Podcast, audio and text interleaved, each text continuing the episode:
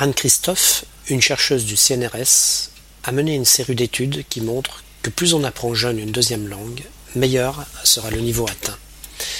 Le cerveau, apte à s'habituer et traiter plusieurs langues dans ses premières années, connaît un âge critique vers 6 ans, où l'apprentissage est plus difficile. D'après elle, il serait certain qu'après la puberté, les mécanismes cérébraux non sollicités ne pourraient plus être réveillés, d'où une efficacité d'apprentissage fortement diminuée. Des études ont été menées sur des enfants en immersion familiale dans un nouveau pays, et donc soumis aux deux langues de façon permanente jusqu'à la puberté.